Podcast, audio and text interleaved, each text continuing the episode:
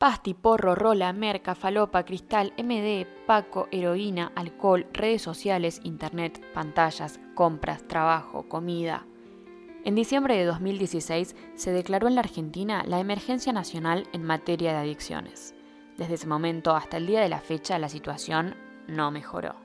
El consumo de sustancias psicoactivas, legales e ilegales, y las adicciones no químicas como a la tecnología aumentaron. Bienvenidos, bienvenidas a un nuevo episodio de Cóctel del Día, el podcast en donde te contamos todo lo que tenés que saber para estar informada y actualizada. Yo soy Emi Fantacone y hoy hablamos de adicciones. El alcohol es la primera droga que prueban los más jóvenes, asegura el titular del Cedronar, Roberto Moro. Un nuevo ranking estadístico ubica a la Argentina en tercer lugar en toda América en cuanto a consumo de alcohol. 9,1 litros de alcohol puro per cápita por año. Según el informe de la Organización Mundial de la Salud, que recopila estadísticas con sus 194 Estados miembros, la Argentina se colocó en el tercer puesto del consumo de alcohol, detrás de Canadá con 10 litros por persona por año y Estados Unidos con 9,3 litros de alcohol por persona. Especialistas consultados coincidieron en que el alto nivel de consumo de alcohol puede adjudicarse a la gran disponibilidad, a su bajo precio y a la amplia promoción y publicidad de estas bebidas. Si se toma el ranking global, la Argentina supera a otros países europeos conocidos por ser tradicionalmente consumidores de alcohol, como Suecia, Holanda y Noruega. Según datos del mercado, lo que más se consume en nuestro país es la cerveza. En plena pandemia se vendieron en la Argentina casi 52 millones de psicofármacos, alrededor de 2,8 millones de unidades más respecto a lo registrado en el 2019. Hay nuevas modalidades para la compra y la venta de estupefacientes, mediante la dark web y entregas por delivery, como así también dinámicas de consumo adaptadas al contexto de pandemia. Durante la cuarentena se incorporó el consumo de bebidas alcohólicas a nuevas situaciones de la vida cotidiana. Entre quienes consumieron, casi el 20% comenzó a tomar alcohol durante la cena y cerca de un 15% mientras lee, escucha música o mira televisión. Aumentó el consumo en ciertas bebidas, especialmente en el vino, en un 40% y la cerveza en un 25%. Frente a muchos prejuicios instalados, se cuadriplicó el número de jóvenes de entre 18 y 24 años que no consume bebidas alcohólicas. Por otro lado, también se cuadriplicó el número de adultos de 35 a 45 años que consumen todos los días. Para continuar hablando sobre esta temática, hablamos con la psicóloga Adriana Gurayev y esto nos contaba sobre las adicciones. Según la Organización Mundial de la Salud, eh, se considera adicción a una enfermedad emocional y física y a veces con antecedentes genéticos. Hay muchas adicciones. Las más conocidas son la droga, el alcohol, pero podríamos discriminar las adicciones con sustancia y sin sustancia, que también se las traen. Podemos decir que las adicciones sin sustancia tienen que ver, por ejemplo, con el juego. ¿La adicción tiene una víctima en particular, una edad en la cual una persona sea más propensa a tener una adicción? No, no necesariamente. Puede ser desde el punto de vista social, eh, por ejemplo, hablando de drogas y alcohol, porque en este momento, ya hace rato, sí. Emilia, salir es tomar. Sí. Es más, algunos ni siquiera salen, se quedan en la previa en otra casa. No salen de su casa y se meten en otra casa. Sí. Pero se van relajando o van buscando ese referente afín porque como va tomando tanto protagonismo la droga, eh, puede llegar una persona a un estado de aislamiento social o en su defecto sectorizar las amistades. Solo aquellas personas que consumen lo que sea, ¿no? Ir al casino, este, alcohol, eh, droga, lo que sea, solo se reúnen entre ellos, tienen un código común, no se sienten patologizados, no se sienten discriminados, se reúnen entre ellos. Claro, claro. Eh, es el aislamiento que también genera la adicción. Exactamente, exactamente. En estados muy extremos, muy, muy extremos, ya se llega a un aislamiento donde está la droga, y, y la persona, y nadie más. Claro. ¿Qué se puede hacer una vez que aparece la adicción? Porque es un proceso, Emilia, no es que desde acá ya eh, es un consumo total. No, nosotros los humanos nos regimos sobre dos principios. El principio de placer, hago lo que quiero, y el principio de realidad, hago lo que tengo que hacer para después hacer lo que quiero. Por ejemplo, trabajo, cobro mi sueldo y ahí compro las cosas. Claro. El principio de placer en un adulto dice, tengo hambre, rompo una vidriera y me saco un pollo. Bueno, eso es una desubicación, una desadaptación social. ¿Qué pasa con la estructura adictiva consolidada?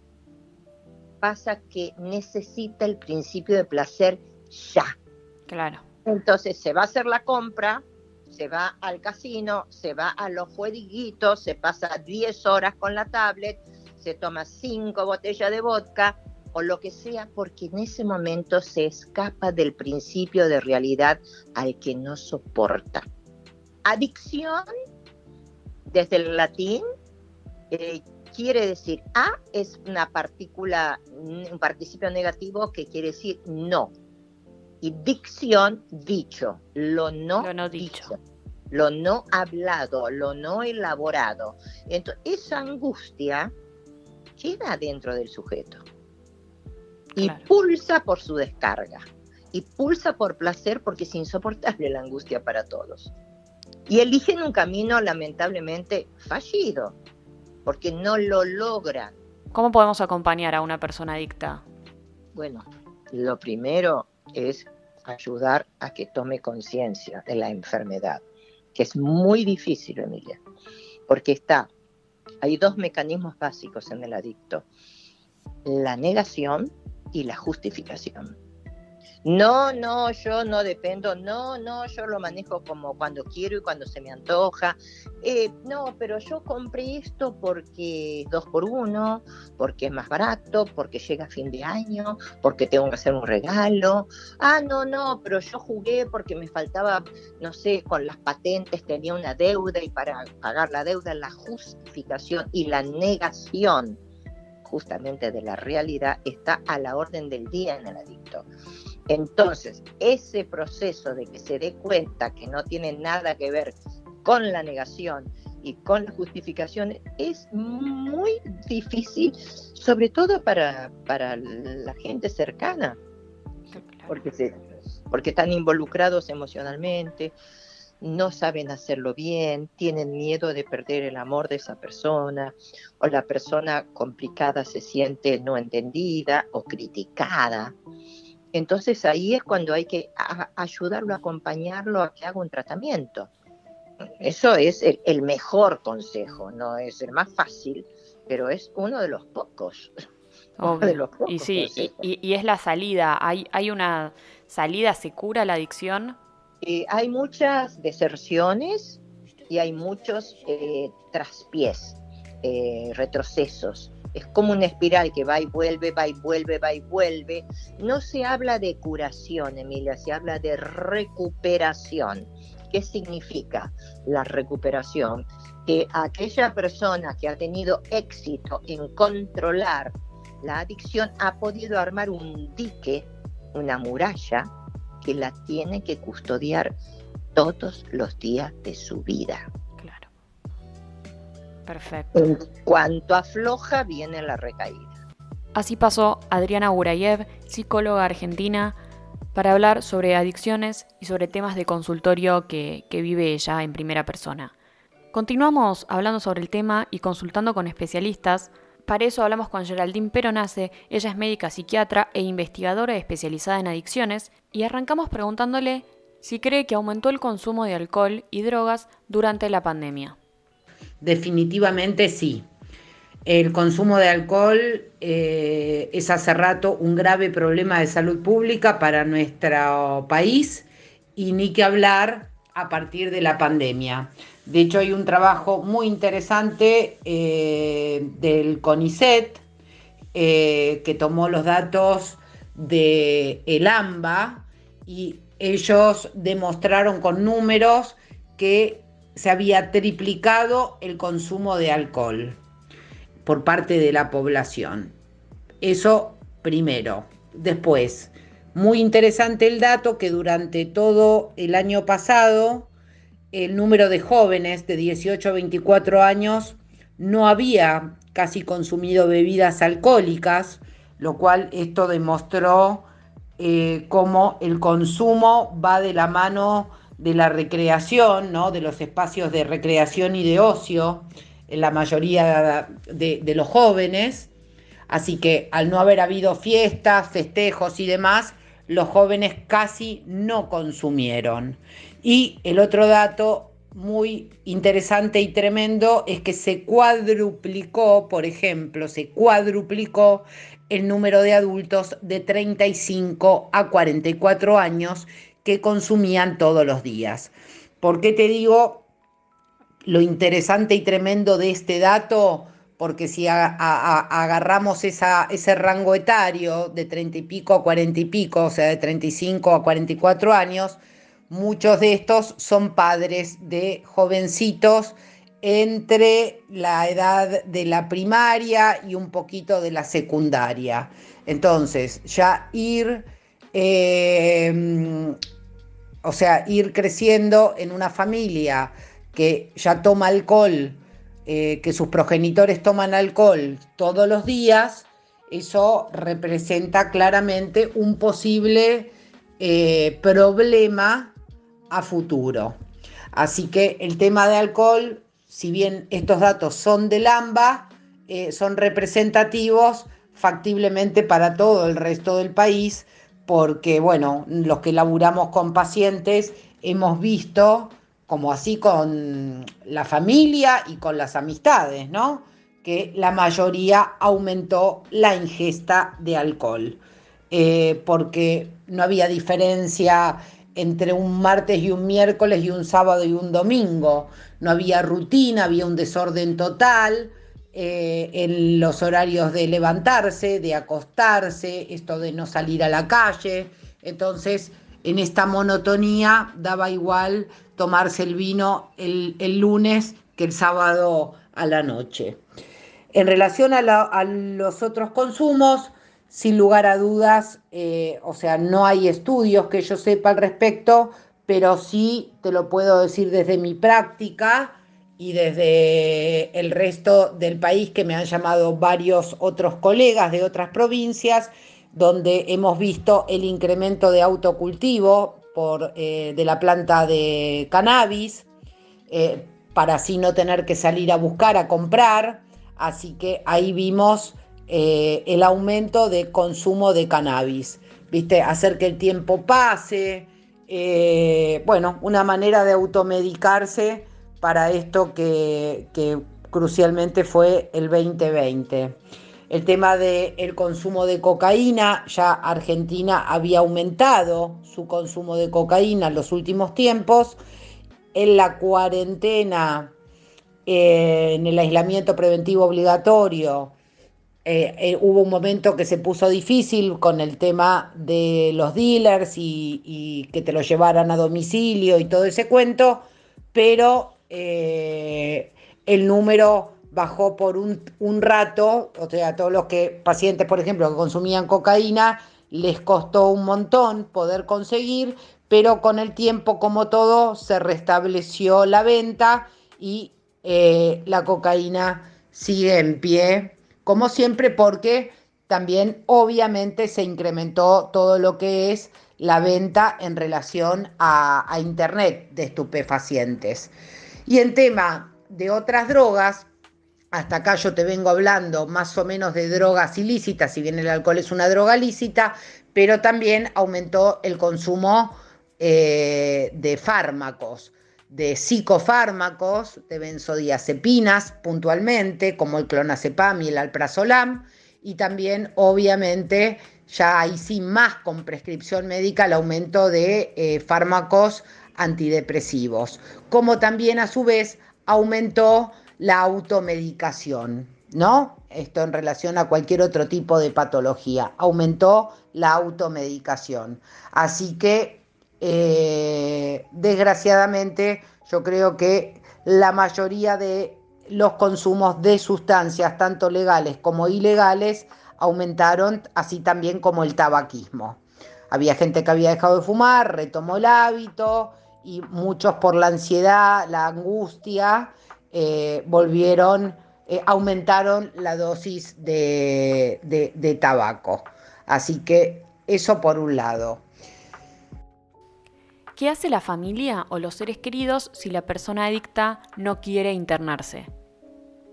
Bueno, ahí está, estamos difícil, porque hasta que la persona, o sea, habría que demostrar que la persona puede ser peligrosa para sí o para terceros. Pero, y ahí uno eh, pide, eh, se hace una denuncia en el juzgado de turno, al juez le llega ese pedido, el juez manda a alguien para que evalúe a este paciente, ahí es donde generalmente se manda a la ambulancia del SAME acompañada de policía para, para que ese posible paciente sea llevado al hospital público más cercano y sea evaluado por una junta médica. Todo esto es lo que hace muy difícil la situación cuando un paciente está en una situación de gravedad, en una situación aguda. Pero pongamos un caso muy común, que la persona consume, no quiere hacer tratamiento, la familia se da cuenta que está problemas, pero bueno, la persona no desea recibir ayuda y hasta el momento solamente se castiga a sí mismo con, lo que, con su conducta, pero todavía no es peligroso para, para terceros. Bueno, ahí estamos jodidos, porque ahí todavía no se puede hacer absolutamente nada porque es como el fumador que si quiere se puede fumar dos atados de cigarrillos por día y se está lastimando en todos sus órganos a sí mismo, pero no hay nadie que lo pueda mandar obligándolo a hacer tratamiento. Así que ahí, ya te digo, no hay respuesta más que esperar que la persona pida ayuda. El grave inconveniente de todo esto es cuando el paciente está ya con su juicio alterado, desviado y no tiene conciencia real de lo grave que es pudiendo brotar o hacer cualquier otro tipo de cuadro psiquiátrico de emergencia, poniendo en riesgo su persona o la de cualquier allegado. Y bueno, los tiempos que pide la ley para hacer todo ese tramiterío no corresponden con la gravedad de la situación y por eso muchas veces tenemos situaciones como, como las que fueron mediáticas que compromete la vida de la persona y de la gente que lo rodea. Así que ahí es donde estaría el problema en relación a la ley.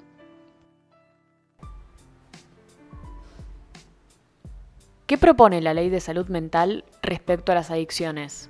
La ley está hace 10 años. La ley eh, pretende desde algún lugar que la persona sea, eh, que sea con el consentimiento informado del paciente la internación.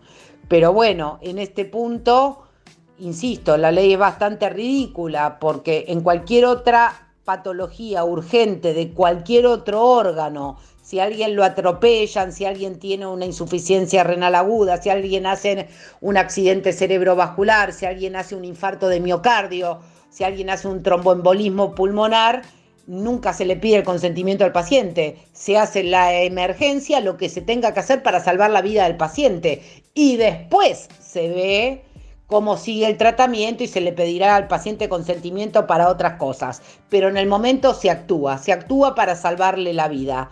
Desgraciadamente, con esta ley, eso es muy poco viable porque eh, no le podemos pedir al propio paciente, que acá el órgano que tiene afectado es el cerebro, que pueda tomar eh, decisiones con un cerebro totalmente desequilibrado químicamente, porque por eso estamos hablando de una patología mental. Está desequilibrado, toda la biología y toda la química de su cerebro está desequilibrada. Entonces, en este punto, la ley ahí no juega eh, a favor. Si bien la ley dice que se puede internar hasta que uno hace todo este circuito de ir al juzgado de turno, dejar el acta de, avisando que fulanito de tal es peligroso para sí y para terceros, el juez la lee, manda a la policía, manda al SAME. Y todo esto eh, yo tengo un montón de pacientes que se han dado a la fuga, salen corriendo, están bajo consumo y entonces la ambulancia con el policía tienen que ir reiteradas veces al domicilio hasta que se lo agarra en caso de que se lo pueda agarrar. Así que todo eso lleva un tiempo tremendo que la persona ya puede estar eh, o muerta o puede haber ya sucedido una desgracia como todo lo que ha pasado en estos últimos tiempos.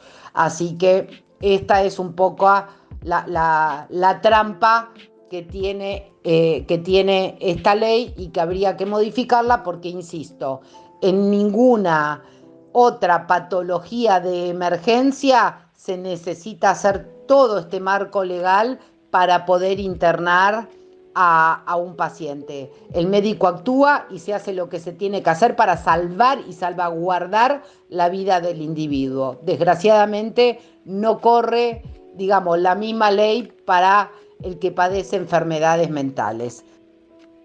Por último, y para ir cerrando, ¿qué se puede hacer para evitar estas situaciones y que una persona sea adicta? Trabajar más firme y fuerte en todo lo que tiene que ver con prevención, por un lado, la prevención que sí depende del Estado, eh, que sería prevención tanto primaria, secundaria y terciaria, que de eso hay poco y nada, por parte de los colegios, trabajar mucho más en todo lo que es salud y prevención y cuidado de la persona y gestión de emociones. Esto ya desde el jardín de infante tendría que estar eh, implantado en en, las escuelas em, y qué actividades pueden alientarse para prevenir las adicciones y siempre para mí en primera instancia el deporte. Creo que el deporte es una herramienta maravillosa, sobre todo para los jóvenes. Para los adultos es un factor de disminución de estrés importantísimo y para los jóvenes ni que hablar, porque la otra adicción que, perdón, me estaba olvidando de otras dos tremendas adicciones que crecieron, que ya venían en aumento, pero detonó la pandemia, fue la adicción, es la adicción a Internet y a todo lo que tiene que ver con redes sociales, compras compulsivas y aumento de la ludopatía. Ahora es eh, porque la ludopatía ya la persona ni siquiera tiene que ir al hipódromo, ni siquiera tiene que ir al casino.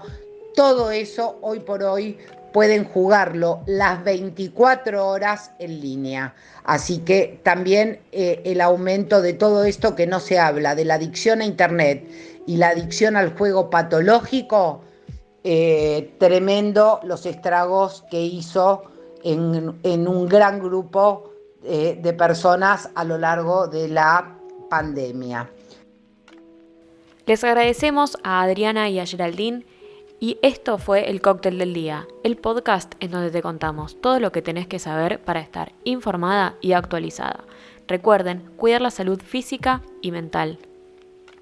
Mil besitos.